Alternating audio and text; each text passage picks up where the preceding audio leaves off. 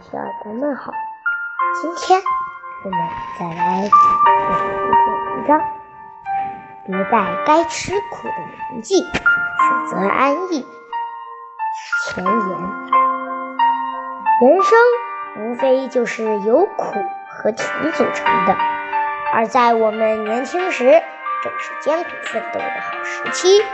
因为当我们到了白发苍苍的垂暮之年，已是心有余能力。现在能吃多少苦，未来就有多少甜。而且，人活在这个世界上，总该留下一些什么。只有这样，当我们回首往事的时候，才不会因为努力无为而感到悔恨。或许有很多人说，主观的努力怎么可能有得过客观的命运？那么多的努力换来的仍然是不理想的结果，还不如顺其自然。但是人这一生，很多东西都掌握在我们自己手中，别人替代不了，努力是真的可以改变我们自己的命运，只是时间问题而已。再坚持一下，就会柳暗花明。最终，你相信什么，就能成为什么。因为世界上最可怕的两个词，一个叫执着，一个叫认真。认真的人改变自己，执着的人改变命运。一样的路上，却没有到不了的地方。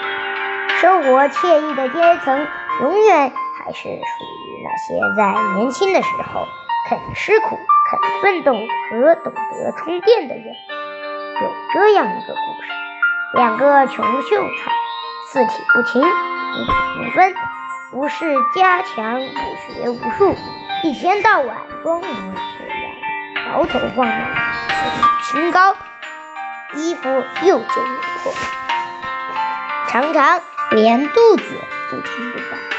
可他们依旧一身不动。一个炎炎的夏日，这两个秀才聚到一起了。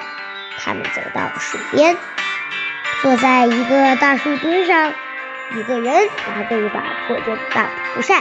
不停地摇着扇子去打着鸣虫。他们看着农民正在地里头辛苦地干活，颗颗汗珠滴在土地上，大大感叹。一个秀才说：“他们真苦啊，这么勤把苦做的，落得个什么呢？我这一辈子虽说也穷，可是只要我吃饱了饭，睡足了觉就可以了。我最讨厌的。”就是像他们这样下地去干活，面朝黄土背朝天的，他们太胸无大志了。将来有朝一日我得志了，我就一定先把肚子填得饱饱的，吃饱了再睡，睡足以后再起来吃，那该是多有福气啊！有了这样的福气，就算是实现了我的大志了。老兄，你说不是这样的吗？另一个秀才不同意前一个秀才说的话。这个秀才说：“哎呀，老老兄，我和你。”